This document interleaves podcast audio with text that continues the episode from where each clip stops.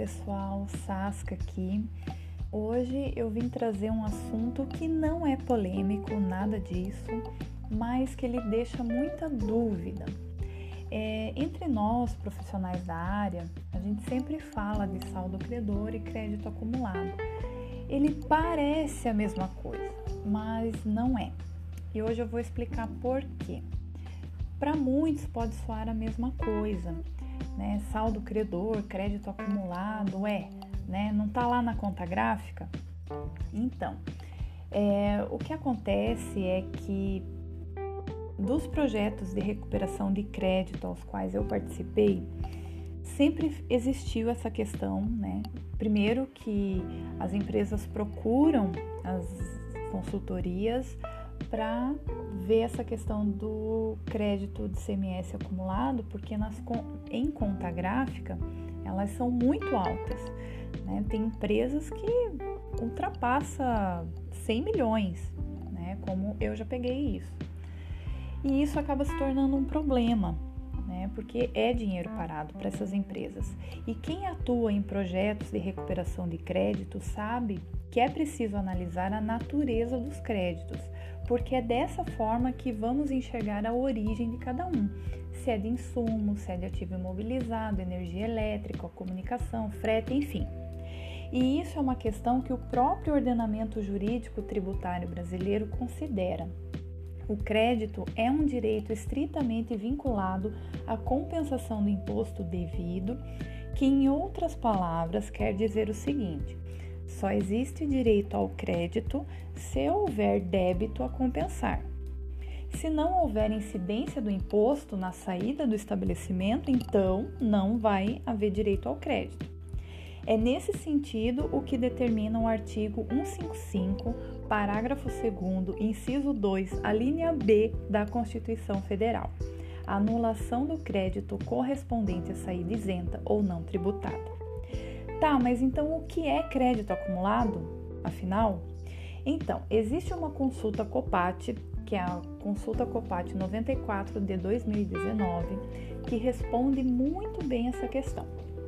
Em um dos trechos, ele diz o seguinte: consideram-se acumulados os saldos credores decorrentes da manutenção expressamente autorizada de créditos fiscais relativos a operações ou prestações subsequentes isentas ou não tributadas. Um grande ou mais exemplo comum, um exemplo mais comum, né, é o das empresas que exportam, que têm por lei garantido o direito de acumularem os créditos. Tal benefício acontece pois na saída para exportação não há cobrança do imposto. E é o que a gente chama de manutenção integral do crédito, que é quando nesse caso da exportação, onde as saídas são isentas, o crédito das entradas são mantidos. Existem outras situações que dão direito ao crédito de CMS e que acabam ficando acumulados.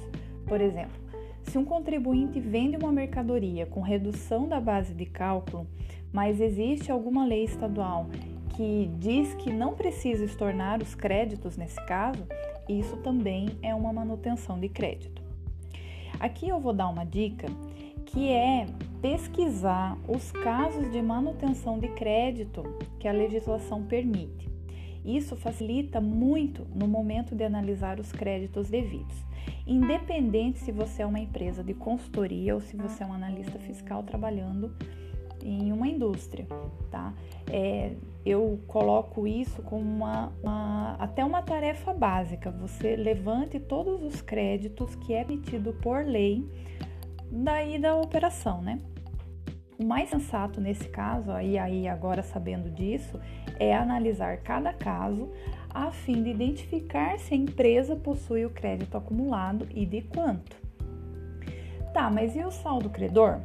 Bom, o saldo credor de CMS é aquele em que o montante de créditos apurados, que é o imposto pago nas notas fiscais de entrada, ele supera os montantes de débitos, que é o imposto devido nas notas fiscais de saída. Então, você já sabe, o crédito acumulado de ICMS e saldo credor de ICMS são coisas totalmente diferentes. Enquanto o crédito acumulado, e aí por situações de manutenção do crédito, o saldo credor é a diferença de créditos e débitos da empresa, não sendo necessário que ocorram as situações que eu citei acima. O saldo credor ele também poderá ser transferido para os períodos seguintes, ou, dependendo da sua natureza, poderá ser convertido em crédito acumulado de CMS, sujeito à restituição. E lembre-se que na conta gráfica está tudo misturado, mas numa situação de recuperação de créditos, você precisa entender a origem dos créditos e separá-los para a devida utilização, conforme já mencionei. Por exemplo, num caso de transferência de créditos de ICMS, tem que se atentar se o crédito autorizado deve ser o, de origem do saldo credor ou de créditos acumulados. Bom, esse foi o assunto de hoje. O assunto eu também escrevi e deixei lá no LinkedIn. Eu espero que possa ter te ajudado de alguma forma. Se você ainda não participa no meu grupo no Telegram ou não segue o meu Podtex ainda, eu deixei os links lá no LinkedIn, tá bom? Um grande abraço e até mais.